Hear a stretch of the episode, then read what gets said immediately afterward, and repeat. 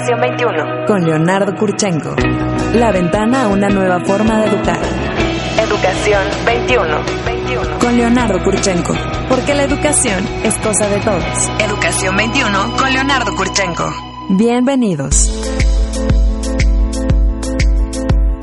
Señoras y señores, muy buenos días. Gracias por acompañarnos. Esto es Educación 21, este foro, este espacio dedicado a la educación en México y en el mundo, lo que le sucede a nuestros hijos, las escuelas, las nuevas corrientes, el gran debate que vive México sobre esta nueva reforma educativa que acaba de ser discutida eh, nuevamente, la segunda vez, el Senado la había eh, rechazado, regresó a la Cámara de Diputados esta semana. Eh, se votó en la Cámara de Diputados el pasado miércoles, primero en comisión, luego en el Pleno, pasó al Senado el jueves y el jueves se votó ahí también en qué consiste y qué tiene esta nueva reforma. Hay que decir que la bancada del PAN en la Cámara de Diputados se ausentó del Pleno el miércoles en protesta por eh, diferencias con el dictamen eh, y con la minuta de esta reforma. Eh, hay mucho debate y mucha controversia sobre lo que contiene. Hay señalamientos eh, muy críticos respecto al silencio de la CENTE, la coordinadora, cuando hace un mes y dos bloqueó San Lázaro y manifestó una un enérgico rechazo al contenido de esta nueva reforma, ahora está muy silenciosa, cosa que llama eh, la atención de muchos. Eh, este es el primer paso, es, es, el cambio, la reforma constitucional, pero luego vienen las leyes secundarias y hay todo un debate ahí sobre el apartado B y lo que pelea la coordinadora, que es el control pues tanto del, del, ingreso al sistema, eh, eliminar esa primera evaluación y eh, pues evidentemente la nómina. Le quiero agradecer al señor diputado Juan Carlos Romero Hicks, que es coordinador de diputados del PAN y un experto en materia educativa, porque ha presidido en otras legislaturas la comisión y conoce muy bien el tema. Diputado, muy buen día, gracias por tomar nuestra llamada. Leonardo, muy buen día, un privilegio. Muchas gracias. Eh, a ver, cuéntenos ¿Qué contiene esta nueva reforma? ¿Qué es lo que aprobaron en el Pleno los señores diputados y lo que después pasó al Senado y lo que los tiene a ustedes incómodos, por favor? La educación, Leonardo, es el tránsito para un mundo mejor, es para poder construir mejores escenarios de futuro y es un tema que ocupa y preocupa a todas las familias de México. Y nosotros siempre estaremos presentes construyendo a favor de la educación el comentario preliminar haría una precisión. El PAN se ausentó de la reunión de comisiones, no del Pleno. Nosotros siempre estaremos presentes, porque en ese momento no había dictamen y se habían violentado las formalidades para convocar a, la sesión de Comisiones Unidas. ¿Qué consiste? Esta es una segunda generación de reformas. No es una abrogación, como lo dice el presidente de la República, quien parece estar en campaña de manera permanente. Hay que hablar con la verdad no hay que simular ni ser demagógicos. Es una segunda generación que mantiene, que mejora y que conserva lo que se ha venido haciendo en los últimos años. Para nosotros ha sido un momento agridulce porque la parte principal de la propuesta es nuestra, junto con una aportación de un grupo denominado Red, Reeducación Derechos, y los partidos de Movimiento Ciudadano, la Revolución Democrática, el PRI y el PAN el 6 de febrero presentamos una iniciativa. Y esto en lo que consiste es poner de relieve el interés superior de la niñez como valor de mayor jerarquía, darle al maestro su papel como agente de transformación social, pero no es lo más importante. En una escuela la razón de ser es el alumno, la forma de ser es el profesor. Y así las cosas en la película completa fuimos incorporando aspectos muy valiosos que en un momento comentaré pero, pero quedan dos pendientes muy peligrosos. El primero es que la redacción permitiría la entrega de las plazas en leyes secundarias mediante escalafones si es que la mayoría quiere imponer criterios de interpretación demasiado flexibles, regresar a estructuras clientelares, corruptas, corruptoras de dirigentes sindicales, comisiones mixtas, venta, herencia de plazas, tráfico de personas y es lo que no queremos. ¿La redacción segundo- lo, lo establece así, diputado, o, o- o deja un espacio como ambiguo a la interpretación? Lo deja la interpretación. Ujú. porque el artículo tercero, nosotros ayer propusimos, ah, el, el- el día de la, el- Sí. los últimos días, propusimos una, una, una, una reforma que inexplicablemente no quisieron aceptar, en la que quedaría claro que las evaluaciones son obligatorias y que no estamos hablando de escalafón. Este es un tema muy importante, pero el solo silencio nos da motivos de, de Sospecha. preocupación. Ajá. Sí, de, de gran duda, porque a partir de que se promulgue la reforma hay un periodo de 120 días. Y en 120 días, este instrumento tan fuera de lugar que es el memorándum, que legalmente no tiene ninguna consecuencia, pero si la aplican van a tener faltas administrativas, eh, civiles, penales y políticas, los funcionarios de la CEP, Hacienda y, y- y Gobernación, eh, deja en lugar que 120 días hagan travesuras y cosas peores. La segunda preocupación que tenemos tiene que ver con que no dota de suficientes recursos para que pueda ser aplicada. Estas dos inquietudes no están resueltas y es la razón por la cual el Partido Acción Nacional no acompañó el, el- el dictamen. Es un tema incómodo porque estamos a favor de la profundización de las cosas, estamos a favor de dar mejores condiciones, sin embargo, las dudas prevalecen y por eso es que no, no votamos a favor. Eh, eh, eh, eh, en este en esta segunda inquietud no dota recursos ¿qué, le, le retira el presupuesto a la CEP para poder implementar la reforma Lo que ocurre es que la, la, la ley de responsabilidad hacendaria establece la obligación de que las iniciativas deben tener un impacto presupuestal y los, los reglamentos de las cámaras indican que los dictámenes deben tener el impacto presupuestal. Nunca se hizo solo dictamen presupuestal. Y nosotros le incorporamos cosas muy valiosas, por ejemplo, educación inicial como obligatoria, antes de preescolar, que no venía Ajá. la educación universitaria con una mayor extensión universal, con otro tipo de características que no venía exactamente así predeterminado. Tercero, rescatamos la autonomía universitaria, que la iniciativa presidencial por error o por acción eh, inexcusable la querían borrar. Le añadimos la educación pluricultural, la educación plurilingüe, la igualdad sustantiva, los enfoques de, de derechos y también una parte muy importante que cuando estuvimos en una etapa previa en el Senado, hace un año, 76 senados de la República propusimos el poner el derecho al acceso a los beneficios de la educación, la ciencia, la tecnología y la innovación. Y ese tipo de circunstancias son importantes y son de, de reconocerse, así como también propusimos nosotros el que se estableciera la educación normal, que es la formación del docente, como algo muy importante y ya se establece un plazo para que en 180 días a partir de la vigencia se presente un programa muy muy grande. para para ¿quiénes son? para renovar para las normales normal. digamos no Sí, para renovar las normales, porque tenemos 17 normales eh, rurales y tenemos cientos de normales, tanto públicas como particulares. sí Y si en la formación docente no tenemos la formación necesaria, el mejor currículum, la mejor infraestructura, la mejor vinculación, el mejor financiamiento, ahí empezamos con las dificultades. Claro. Por ejemplo, en mi caso, Juan Carlos Romero Hicks, soy egresado orgullosísimo de la Escuela Pública Mexicana, de una escuela primaria anexa a una escuela normal en la ciudad de Guanajuato, de una secundaria anexa a la escuela normal, y pude ver en un régimen privilegiado cómo se iban formando los normalistas, pero también por otros cargos públicos que he podido desempeñar, he visto las condiciones y las formas precarias de apoyo que tienen las normales en el, en el país y necesitamos establecer un, una reforma de gran calado. Entonces, Claro. la educación tiene que estar vigente, no pueden ser criterios de partido ni ideología. Y este mismo año hay, hubo disminución en el presupuesto de la Secretaría de Educación Pública para formación de maestros.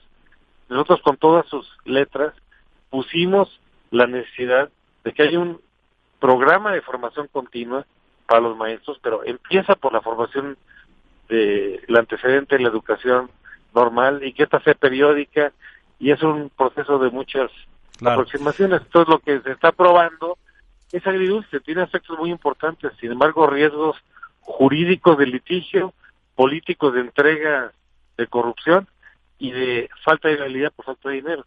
Eh, eh, esta reforma votada esta semana, eh, diputado eh, Romero Hicks, establece y deja firme la, la evaluación de acceso al sistema educativo nacional y la evaluación de promoción, esas quedan porque lo que entiendo es que se eliminó la de desempeño, ¿no es cierto? Quedan la de admisión y la de promoción y al régimen de permanencia se le hace una figura diferente porque sí ha sido motivo de irritación en el conjunto magisterial Correcto. el estar haciendo evaluaciones periódicas cada cuatro años. Ahora, para la permanencia se sobreentiende, por supuesto, que hay una normalidad mínima, asistir a clases, llegar a tiempo, cumplir el programa educativo, las evaluaciones, la construcción del programa en la comunidad de, de aprendizaje y no como lamentablemente se entiende de manera incorrecta en Oaxaca, Guerrero, Michoacán y Chiapas por algunos sectores eh, magisteriales que Sí. dejar de ir a trabajar es un derecho, Sí, es claro, una falta claro. de responsabilidad. Claro. Y además estamos preocupados porque si la reforma constitucional el gobierno se dejó secuestrar y estuvo del lado de la mafia del poder y de la corrupción para el, el tema del chantaje al manejo de las de las plazas en las leyes secundarias que tienen que tener que estar así de manera aproximada para mediados de septiembre como límite final van a seguir presionando en la calle son pequeños grupos que de ninguna manera representan la parte proporcional Claro. más grande de los maestros. Además hay que separar las dirigencias sindicales de los maestros. El maestro con polvo, sudor, lágrimas, hace un trabajo ejemplar, estratégico de gran impacto. Sin embargo, hay que reconocer que en algunos lugares, como los mencionados, estos dirigentes sindicales son corruptos y llevan estructuras clientelares y tienen pre- presión y buscan la dirección de los maestros. Eh, eh, por último, diputado, yo sé que es, es amplio el tema, ustedes están preocupados. Sigue las secundarias ahora, es decir, ahí es donde este riesgo que ustedes observan de que la redacción permitiría la entrega de plazas se concrete en la redacción de la ley secundaria. Es lo que no queremos que ocurra y por eso nosotros votamos en contra como una advertencia Ajá, de un señalamiento. claro. Al, al terreno de los hechos nos vamos a, a remitir.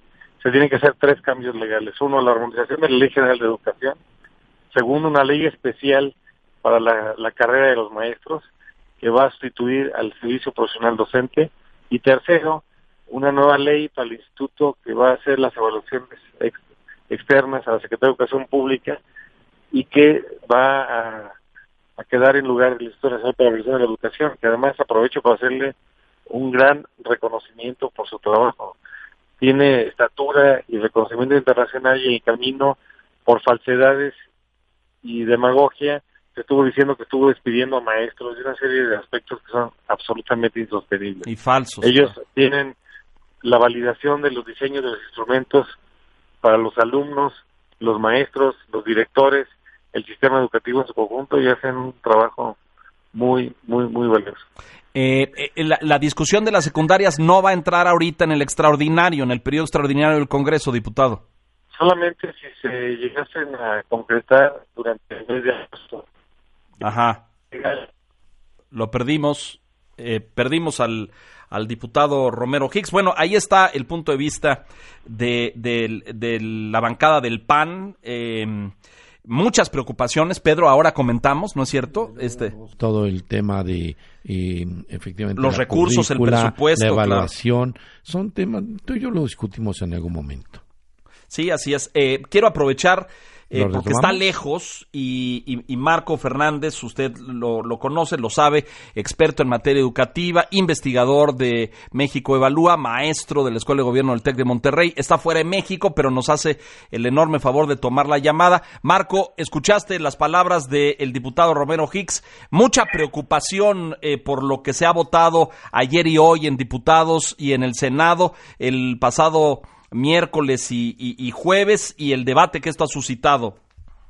Sí, este, pues mira, he estado siguiendo este con detalle la pues todo lo que lo que ocurrió en el Congreso en términos de la aprobación este, en el periodo extraordinario de la reforma y comparto ciertas preocupaciones de las que expresó el diputado Romero Hicks eh, y yo creo que es importante dividir el análisis en dos aspectos, colegas.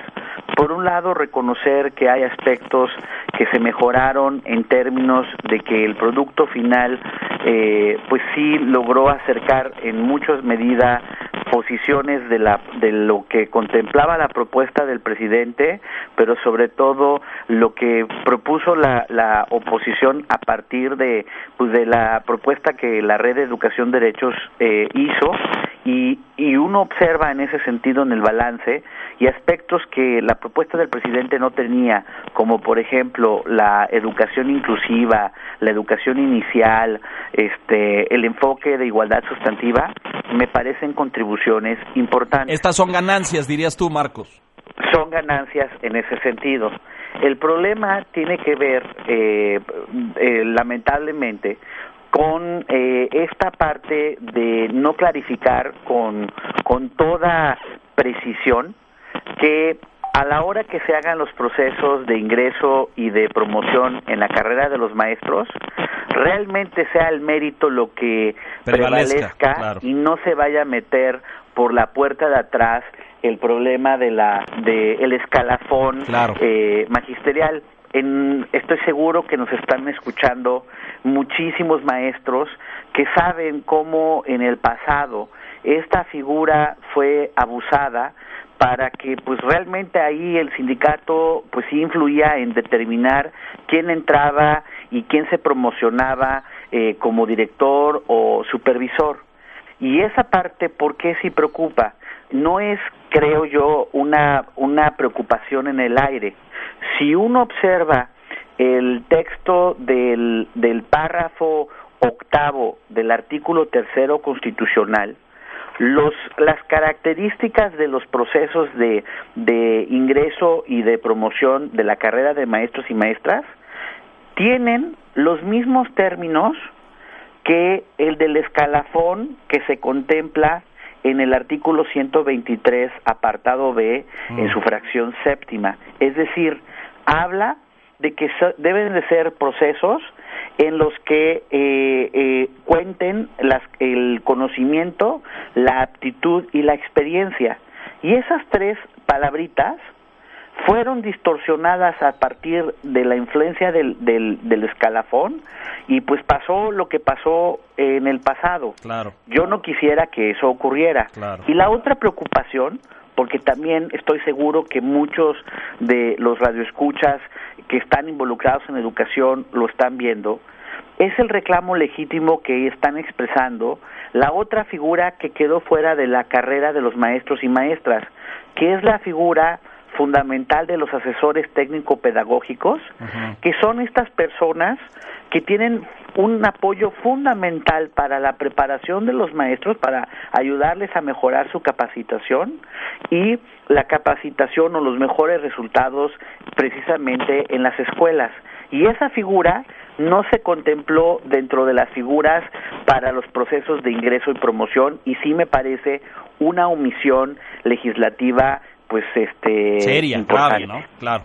Existe el riesgo, rápidamente, Marco, porque estás fuera y sé que estás a punto de entrar en un enlace importante, pero eh, existe el riesgo ahora con la redacción de las secundarias eh, de que nuevamente este, esta sombra peligrosa de que se le entregue las plazas a la coordinadora, al sindicato, ¿eso subsiste? ¿Ese peligro está vigente? Sí, creo que sí está el peligro, colegas, porque lamentablemente, a pesar de que se estableció en el artículo transitorio 16 que el Estado mantendrá la rectoría sobre las plazas, Sí. insisto, al abrirle la rendija al problema del escalafón, es ahí donde se Sí, cuela ah, claro. la posibilidad de la influencia. Aquí sí, literalmente, el diablo está en los detalles. Claro, claro. Y vamos a ver si ahora cuando se haga la legislación secundaria, realmente la mayoría gubernamental honra su palabra y por un lado exorciza cualquier temor para no recuperar la figura del, del escalafón Y a pesar de que sí, hay legisladores cercanos a la, a la, a la coordinadora que son parte de la coalición gobernante, el gobierno tiene altura de miras en el sentido de decir,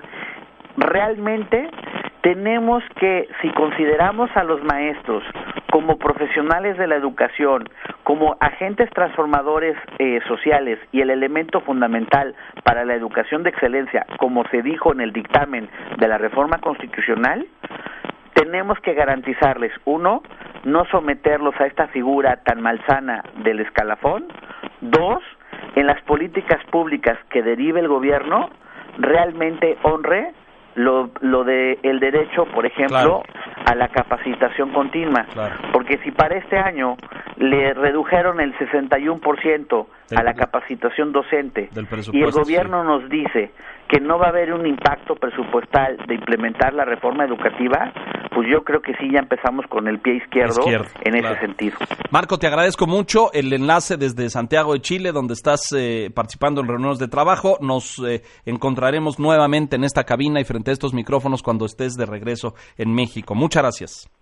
Gracias como siempre. Muy buena tarde, colega. Abrazo grande. Marco Fernández, eh, investigador de México Evalúa, eh, maestro del TEC de Monterrey. Hay mucho que comentar. Déjenos hacer rápidamente una pausa y regresamos, Pedro, a eh, pues, pues sí, procesar esto que nos han dicho. La votación, la reforma fue aprobada el pasado jueves en el Senado.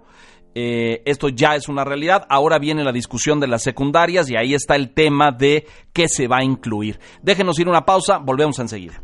Transformemos juntos a la educación. Participa con nosotros. Escríbenos en Twitter. Arroba educación-21. Recuerda que el 21 es con números romanos. Educación 21. Con Leonardo Kurchenko. Bueno, pues eh, estamos de vuelta. Acabamos de escuchar, Pedro, a al, diputado, al, diputado, Romero Hicks y a Marco Fernández de México Valúa de Monterrey. en el tema creo que quedan muchas preocupaciones eh, flotando después de la, de la votación en, diputados y lo que vimos en el Senado el jueves. Eh, bueno, ayer ah. hubo un amplio debate en redes, en organizaciones de la sociedad civil dedicadas a la educación respecto a que queda este espacio oscuro, esto que decía eh, Romero, Romero. de que pues ahí queda un margen para que en las secundarias eh, pueda meterse el tema de las plazas. mira, hay muchas cosas, lo, inclusive, por ejemplo, a mí esta desaparición del Instituto Nacional de Evaluación me ha parecido... Como entidad autónoma. Eh, como entidad autónoma, le han puesto otro nombre, pero no tiene el mismo giro ni el mismo compromiso. Hoy ya no está evaluando, ya no está dando seguimiento a, los profesores, yo sí creo que se tiene que evaluar a los profesores. No, no, sin duda. Miren, por eso le preguntaba yo al diputado, ¿qué queda? Porque, y yo creo que Marco lo, decía bien, es decir, esta nueva reforma hace aportaciones valiosas. Es correcto. Lo mencionó el diputado en términos de género, de igualdad, de educación temprana, de eh, atender las normales. Es un, es un grave pendiente que la reforma anterior había dejado en, el, olvido, ¿no es cierto? Eh, y eso, como sabemos, es fundamental. La formación de los docentes, las normales, se habían quedado como un gran Tanto lo insistí yo aquí en el radio cuando era la reforma. Yo decía, a mí me preocupa la aquella. La de la administración porque tú y yo, acuérdate que visitamos muchas normales en su momento y vimos, muchas lagunas. Ni más ni menos ayer tuve un acercamiento con otro especialista, Eduardo Andere, que coincidía en el tema, que es un especialista que sabe y coincidía en el tema, ¿no? Bueno, entonces, esta nueva reforma esta nueva reforma que se vota en el Congreso y que esta nueva administración propone. Sabemos todos el camino que condujo hasta acá. Hubo un compromiso de campaña. Andrés Manuel López Obrador estableció un vínculo con los maestros disidentes de la CENTE y bueno, pues les cumple. Eh, queda cancelada la reforma anterior y se hace una nueva reforma. La nueva reforma, para eh, evaluarlo así con mucha objetividad, tiene ganancias, tiene cosas positivas. Sí, coincido contigo. Hay ¿eh? aportaciones valiosas. Yo creo que hay que decirlo eh, en un terreno de. Objetivamente. Es correcto, hay puntos que se rescataron. Coincido contigo. Y, y, donde se avanza muy bien. Ahora, ¿cuáles son los riesgos y dónde están los focos rojos? Tú señalabas uno que a mí me parece gravísimo, que es la desaparición del Instituto Nacional de Evaluación para la Educación como entidad autónoma Es decir, ahora lo convierten en un organismo suscrito a la Secretaría de Educación Pública, pierde la autonomía, pierde la independencia para que desde afuera pueda hacer señalamientos, orientaciones. Pues es que esa es la riqueza, Leonardo, Pues claro, que el, estoy de el- el organismo, el órgano gubernamental tenga una crítica constructiva, oiga otras voces que estaba pasando esto en el INE. Aquí y en, esta en este foro y en esta mesa han circulado buena parte de los consejeros del INE. Ha estado eh, Margarita, ha estado Tere, ha estado Silvia Schmelkes, ha estado, en fin, ha estado Patricia y gente que ha hecho una aportación valiosa a la evaluación y al análisis de la educación. La educación mexicana va en la ruta correcta, está a tono con lo que pasa en el mundo y eso es lo que hacía el INE. Una de las trampas de la coordinadora y de este discurso maniqueo eh, por querer eh, eh, eliminar el instituto es venderle a la ciudadanía y a los partidos que el instituto evaluaba. Esto es falso. El instituto no evaluaba, el, el instituto dictaba los parámetros por medio de los cuales se tenía que hacer la evaluación. ¿Quién evaluaba? La SEP, la Sí, Secretaría de Educación Finalmente Pública. prevaleció la decisión política, ¿no? En atención a esto de la autonomía. Pero también hay cosas que estamos diciendo. Efectivamente, esta nueva reforma hay, tiene cosas interesantes. Y Pero también sí. la otra reforma tenía. tenía como haber logrado eh, volver INE. a tomar, eh, esa es una, pero otro, el control de las plazas. Bueno, ese es muy importante. Es, para mí es El que el fundamental el manejo del presupuesto, Claro. a- a irlo a- asignando correctamente. Se veían, había vicios de que podía, po- podía tener una mejora el tema educativo. Fíjate, ¿qué- ¿por qué no juntaron? Hubieran respetado aquello. Bueno, y yo creo que sido el intento- lo que ha dicho Esteban Moctezuma, hoy secretario de Educación, es eh, eh, que retomaron buena parte de las cosas valiosas que tenía la reforma anterior. Miren, para ponerlo en, en perspectiva a quienes nos escuchan. Había tres evaluaciones, la evaluación de ingreso al sistema educativo nacional, la evaluación de desempeño, que era esta que los maestros consideraban punitiva, eh, y la evaluación de promoción, aquel eh, maestro docente que era eh, profesor frente a grupo, que coordinaba un área, pero que quería ser director técnico, subdirector, coordinador, podía, por medio del concurso, aspirar y ganar una plaza en ese sentido. Permanecen en esta nueva reforma la de ingreso, y la de promoción, desaparece la de desempeño. Esa es una concesión que les hizo el gobierno a los señores de la CENTE. Muy bien. Pero lo que siguen peleando los señores de la CENTE, y ahí está el tema, como decía Marco, el diablo está en los detalles, ¿no es cierto? Es que ellos quieren eliminar todavía la de ingreso, Pedro. Quieren Leonardo, el pase automático. Sí, de las normales al sistema educativo nacional. Todo esto muy malo, estoy de acuerdo. Pero no- nuevamente estamos llevando la educación a un contexto meramente político y estamos perdiendo la visión de que los más beneficiados con todas estas cosas tienen que ser, si estamos hablando de educación básica, los niños, es decir, los jóvenes y los niños. Voy a poner ahorita niños porque es educación sí, básica. básica. Y, y creo que estamos perdiendo esa visión. Y luego, fíjate, en esta nueva reforma, ¿por qué sostengo que estamos solamente en un campo meramente político? Porque no hemos tocado nuevamente, se olvidó la currícula. El modelo educativo Bueno, es, fíjate lo importante. no ¿Te está- acuerdas lo que se quejaban en el Me 2013 acuerdo, y 14 ¿cómo no voy de que esto era una reforma laboral y no Volvimos educativa? a eso, bueno, lo que se acaba de, vo- de votar es otra reforma Ayer laboral. estuve en, este, en esta conferencia, en esta plática, donde efectivamente hacíamos señalamiento de eso. Era un grupo de 300 docentes de instituciones privadas, es cierto. Pero nos preocupa, ¿qué va a pasar con el modelo y con toda... Bueno, esa es la, la gran discusión que vendrá ahora, ¿no? Eh, Pues va a ser muy lento, Déjame poner un foco rojo que ya está circulando. Por este debate y esta discusión en las cámaras, se pospuso la convocatoria para la impresión y realización de los libros de texto. Y esto tiene encendidos todos los focos de alerta, señoras y señores, porque ya no alcanza el tiempo las casas editoriales que apoyan al gobierno en imprimir millones y millones de libros de texto para todo el país. La convocatoria no llegó a tiempo, ya no alcanza el tiempo para que en el siguiente ciclo escolar que inicia, tú lo sabes bien, en agosto-septiembre, tengan nuevos libros de texto. Entonces se metieron en un, en un callejón sin salida por prolongar este debate, por prolongar la discusión. Los nuevos libros de texto pues te- tendrán en, primer lugar, me parece que llegarán tarde. No, no alcanza, Leonardo. Yo hablaba con la con Alitec. En tiempo no el, alcanza. El día de ayer, la, la Comisión Nacional del Libro del Texto, y decía, ¿cómo lo van a resolver? Y me, me respondieron, no tenemos respuesta. Vamos a estar cojos con una reforma, supuesta reforma ah, meramente laboral, respondiendo Pero los contenidos serán los, los del anterior. Es lo que te digo, y entonces vamos a estar ahí cojos. No, hay, no hay una... Vamos a estar incompletos, digamos, ¿no? Porque lo que se modificó fue lo, lo laboral. Sigue y subrayo esto, ya lo dijimos con Romero Hicks y lo dijimos con Marco, pero sigue el riesgo de que a pesar de que Morena y el gobierno han sido muy repetitivos en, decir que van a tener el control absoluto del presupuesto, no le entregan la nómina a los maestros, lo han repetido cientos de veces. Y dos, de que las plazas no serán eh, patrimonio de los sindicatos, del CENTE o de la CENTE, sigue ese espacio ahí oscuro, ese espacio ambiguo, para que en la redacción de las leyes secundarias les entreguen a la coordinadora y al sindicato la facultad de que ellos controlen las plazas. Sin que te comprometas, desde luego coincidirás conmigo que algo pasa con la gente, es decir, algo Bueno, lo dijimos muy calladitos, están, ¿no?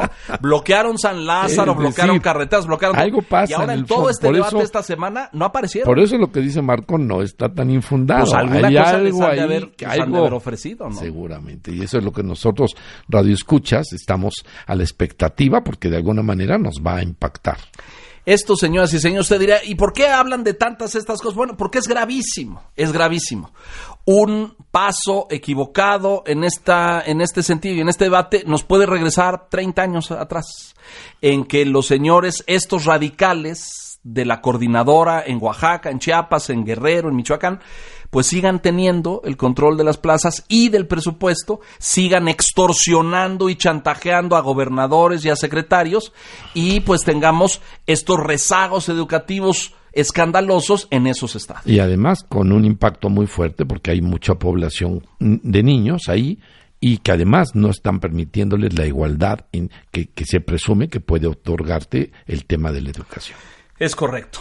Muy bien, bueno, pues vamos a dejar hasta ahí el debate eh, en torno a la reforma educativa, a lo que se aprobó el, en el Congreso, en la Cámara de Diputados y el Senado esta, esta semana y vamos a esperar lo que la agenda y el calendario nos señale en términos de la discusión de las leyes secundarias, que como hemos dicho, Pedro, pues ahí es donde va a estar el detalle. Ahí es donde va a estar el asunto. Bueno, y déjenme hablarles ahora de una cosa muy importante que va a tener lugar en los siguientes días, justamente empezando este lunes y martes, lunes 13 y martes 14, que es una feria virtual de posgrados en la VM. Ya ha pasado mañana, ¿verdad? Eh, ya es pasado mañana, exacto. así es que en la Universidad del Valle de México. Le quiero dar la bienvenida al maestro Gerardo de Alba Mora, que es director institucional de posgrados en la VM, la Universidad del Valle de México Gerardo, bienvenido. Gracias por estar con nosotros. Muchas gracias. ¿En qué consiste este foro? Eh, bueno, mira, este, este foro tiene el gran propósito de presentar la oferta educativa en posgrado de la Universidad del Valle de México eh, de una manera muy accesible para todos los, los interesados. Vamos a, tener un, eh, en el hashtag Explora Posgrados VM Correcto. toda la información necesaria para que aquellos que estén interesados en continuar preparándose, superándose, eh, llegar a grados de especialización mayor, eh, tengan la oportunidad de ver toda nuestra gama de especialidades, maestrías, ¿verdad? Conocerla y eh, profundizar en ella, ¿verdad? Para saber sus características específicas y que tengan fundamentos mucho mayores al momento de elegir qué es lo que quieren continuar estudiando. En su, desarrollo profesional. ¿Cómo estamos en posgrados en México? Eh, porque yo no tengo una idea clara. Sé que, por ejemplo, de cada 100 que ingresan a primaria, terminan la licenciatura entre 4 y 6, ¿estoy en lo correcto? Es correcto. Y de esos llegan a estudios de posgrado solo uno o dos, más o menos por ahí. uno de cada 100. Sí, pero ahí lo interesante sería en el posgrado, eh, por, ejemplo, ahora que hablas de doctorado. Eh, ni siquiera llenamos el estadio Azteca, ¿eh? No, no, no. Hablando no, de los doctorados, llegaremos a 60, 70 mil en un país donde somos 130 millones de, de habitantes. Está impresionante. ¿Qué dice la estadística? Es correcto. Sí. Fíjense que la, la OCDE, Ujú. sí, eh, dentro de las estadísticas de, de preparación en posgrado que saca anualmente, eh, ha identificado que eh, los mexicanos en, eh, en edad activa de trabajo, ¿sí? Eh, solamente un poquito menos del 6% de los mexicanos tiene el nivel de posgrado. Solo un 1%, si acaso, en doctorado, Ujú. un 4% aproximadamente En en maestría. y un 1% Muy pocos, ¿no? en especialidad. Pero si esto lo comparamos con el resto de los países eh, eh, que pertenecen a, a la OCDE, este, pues estamos bastante mal porque No, pues hasta el final de la tabla, yo eh, creo, ¿no? Estamos muy abajo, sí, en promedio eh, el 22% de la población económicamente activa de estos países son Tiene- los que tienen posgrado. y nosotros estamos bastante rezagados. Hemos empezado a, a mejorar, pero la verdad de manera muy, muy paulatina. Estos posgrados que tú Sí. mencionas en- de la UVM, ¿es en línea? ¿Es presencial? ¿Cuál, cuál es? Porque creo que lo de en línea ha dado mucha apertura y ha dado muchas posibilidades a crecer esos números. Es correcto, es correcto. Miren, eh, quisiera comentarles nada más de inicio que la, la mayoría de las personas que están interesadas en desarrollar un posgrado ya están trabajando. Claro, es gente que ya tiene eh, Es donde ejercicio nacen profesional las, en activo. es donde nacen las licenciaturas ejecutivas, ¿no? Que Claro. luego viene el tema de posgrado. Exactamente. Y al estar ya trabajando, pues eh, requieren tener cierta flexibilidad De de, horarios horarios, y todo, claro, compatibilidad de horarios en la escuela y en el, y en el trabajo. Entonces, efectivamente, la, la oferta que, que ha crecido más es la oferta online. ¿Sí? Es la oferta online. ¿Y ustedes tienen esta alternativa en Por la supuesto. Ujú. La Sí, sí, tienen por online supuesto. y la tienen mixta también. Es correcto. Ok. Nosotros, nosotros manejamos la, la oferta de programas presenciales mi- mixtos y la, la oferta online para que el- la persona pueda escoger cuál es la, la forma como quiere Claro. asimilar el aprendizaje. ¿Qué distingue un posgrado de la UVM, Gerardo? ¿Qué dirías que es la característica de, que define a un posgrado en la del Valle de México? ¿Cómo no? Eh, yo les hablaría primeramente que tenemos muy buena calidad académica en nuestros en nuestros posgrados. De hecho, en las guías más recientes de, de programas educativos que elabora el selecciones del Reader Digest, la VM está dentro de las 10 instituciones con mejores programas a nivel de posgrado. Ese es un punto. Segundo punto, nuestros, eh, nuestros posgrados son profesionalizantes. Eso le da a- a- al estudiante la posibilidad de aplicar de manera inmediata. ¿verdad? O sea, ponerlos sus en práctica, conocimientos, exactamente. Sí, sus conocimientos los aplica de manera inmediata en, eh, eh, en su trabajo, en su profesión, ¿verdad? Entonces, es- eso es algo muy importante. Tenemos la oferta más amplia a, nivel escuela privada, con más de 50 posgrados, ¿sí? Y alrededor de 13.500 estudiantes En ese nivel. actualmente muy bien, en, posgrado. O sea que eh, pues es, es bastante fuerte y, y completa nuestra, nuestra oferta. ¿Qué tiene que hacer un estudiante para participar en la feria? ¿Cómo accesa? ¿Cómo ingresa? Eh, ¿Qué, qué- qué tenemos que hacer? ¿Qué le dirías a los radioescuchas? Que por favor el próximo lunes a primera hora y durante todo el lunes y, y el martes, ¿verdad? Ingresen al hashtag Expo Posgrados VM. Eh, lo primero que les van a pedir es que se registren, que den algunos, algunos datos. Correcto. ¿verdad? Algunos datos de registro para que posteriormente se, se pueda dar un seguimiento razonable de su interés, ¿verdad? Y luego que se metan a, a explorar la página que fue hecha exclusivamente para, para Este este, propósito. propósito, sí, para este propósito, que vean todos los programas en negocios, en sociales, en salud, en ingeniería, en hospitalidad, que vean las modalidades que tenemos, precisamente presencial, mixta, que eh, vean también las certificaciones. Algo que nos caracteriza es que buscamos tener certificaciones adicionales que son muy demandadas en el mercado laboral. Por ejemplo, a nivel internacional, ¿qué certificaciones o qué proyección, qué alcance tienen estas, estos posgrados de ustedes? ¿Cómo no? Te, eh, eh, qué bueno que lo preguntas. una cosa puede ser FIMPES que te ¿no? Claro. avala un poco, pero a nivel internacional. Sí, bueno, FIMPES a final de cuentas lo que hace es acreditar, es una acreditadora, Es ¿no? correcto. Y en el caso de las certificaciones van muy apegadas hacia una competencia desarrollada. ¿Sí? Hacia una. ah, y, y tenemos eh, la, la, la, com- la certificación de Laureate. De eh, Laureate. de- sí, eh, eh, International. eh, sí, Presentation Skills. ¿sí? Que, que es, eh, nos asegura tener una comunicación y, y un desempeño en equipo y en juntas de trabajo a- a- con, con, con equipos de trabajo multidisciplinarios y, y multinacionales.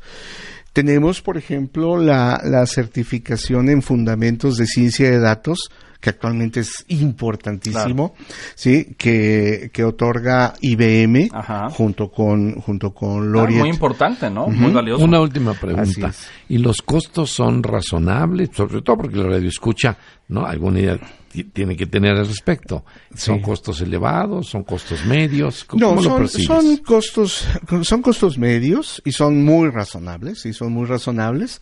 Eh, entendamos que la Universidad del Valle de México eh, principalmente se dirige hacia el sector de clase media, ¿verdad? Entonces, este, nuestros costos son muy razonables y también en la misma página pueden verlos y pueden ver las opciones de becas, de financiamientos. Porque dos cosas fundamentales que nos están pidiendo los interesados en el posgrado es primero que sean accesibles económicamente y segundo que también sean accesibles en cuanto Claro. a horarios. Muy bien, bueno, pues vamos a repetirle el- los datos a los radioescuchas. Eh, ¿Cómo entrar? Es- esto es hashtag. Sí, el hashtag eh, posgrados eh, este, VM, Ajá. sí, perdón, es explora posgrados VM. ¿sí? correcto. Hashtag explora posgrados Tengo aquí VM un y sitio expoposgrados.vm.mx. ¿Es, Es correcto, ahí van a ahí van a entrar y ahí pueden explorar todo lo que gusten. Perfecto, pues mucho éxito, Gerardo. Muchas gracias. No, al contrario, Este, mil gracias a ustedes por eh, la oportunidad. Yo creo que el mundo contemporáneo demanda eh, El mundo continuar laboral, estudiando el y mundo con- profesional continuar eh, eso.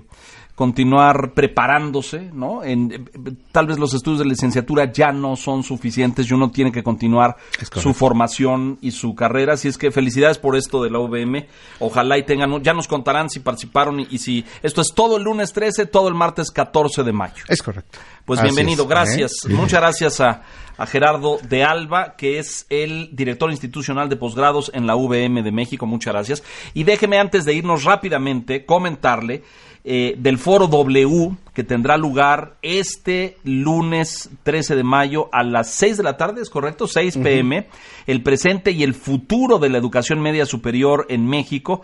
Aquí va a estar mi compañera Gabriela Barketing platicando con eh, pues eh, distintos expertos. Eh, Javier Cantalapiedra, que viene justamente de la UVM. Va a estar Gerardo de Alba, bienvenido nuevamente, director de eh, posgrados en, en la del Valle de México. Rodolfo Tuirán, un experto extraordinario en materia de educación, ex subsecretario por muchos años en la SEP, primero en educación eh, básica y luego educación superior también, en educación media. Ha estado aquí con nosotros en el programa Rodolfo Tuirán. Rosa María Mirón, titular de programas de posgrado en la UNAM y Alma Maldonado, doctora en educación superior. Todos ellos aquí en W Radio 96.9 FM en línea, en streaming, los va a poder usted seguir por wradio.com.mx, en la app de W Radio México. Eh, esto es el lunes 13 de mayo a las 6 de la tarde con mi compañera eh, Gabriela Barketin, así es que los invitamos a todos ustedes a que sigan. Y último, una, un último anuncio, parecen anuncios parroquiales. No, estos, no, es pero cierto? está bien que des toda la Este, información que la Una gente conferencia eh, la formación del talento en posgrado y su contribución al desarrollo en México. Eso será el martes 14 de mayo. Eh, impartida por el doctor Francisco Luciano Concheiro, subsecretario de Educación Superior, todos lo conocemos, eh, y esto tendrá lugar en el auditorio VM en el campus Coyoacán. Pues está muy completo, Leonardo. Pues es un programa muy amplio, muy completo. Eh, eh, bienvenidos, que tenga usted mucho éxito. Así es que, bueno, eh, Gerardo de Alba, mucho éxito en todo esto, que les vaya muy bien. Seguramente van a tener mucha respuesta por parte de los estudiantes. Así es que, Peri, tú, tú conociste muy bien la UVM. Muy bien. Ahora, ¿dónde está Javier Cantalapiedra? Él es el actual vicerrector de estudios superiores ah, de la Universidad mucho. Yo colaboro ahí y es una institución muy interesante. bueno, pues hasta ahí todo esto, el, el, Foro W y esto lunes 13 y 14, el, eh, la feria virtual de posgrados y ahí tiene usted toda la información. Gracias, esto ha sido todo en Educación 21. Soy Leonardo Kurchenko. Hasta la próxima. Pedro, gracias. Hasta luego, Leo. Educación 21. Con Leonardo Kurchenko.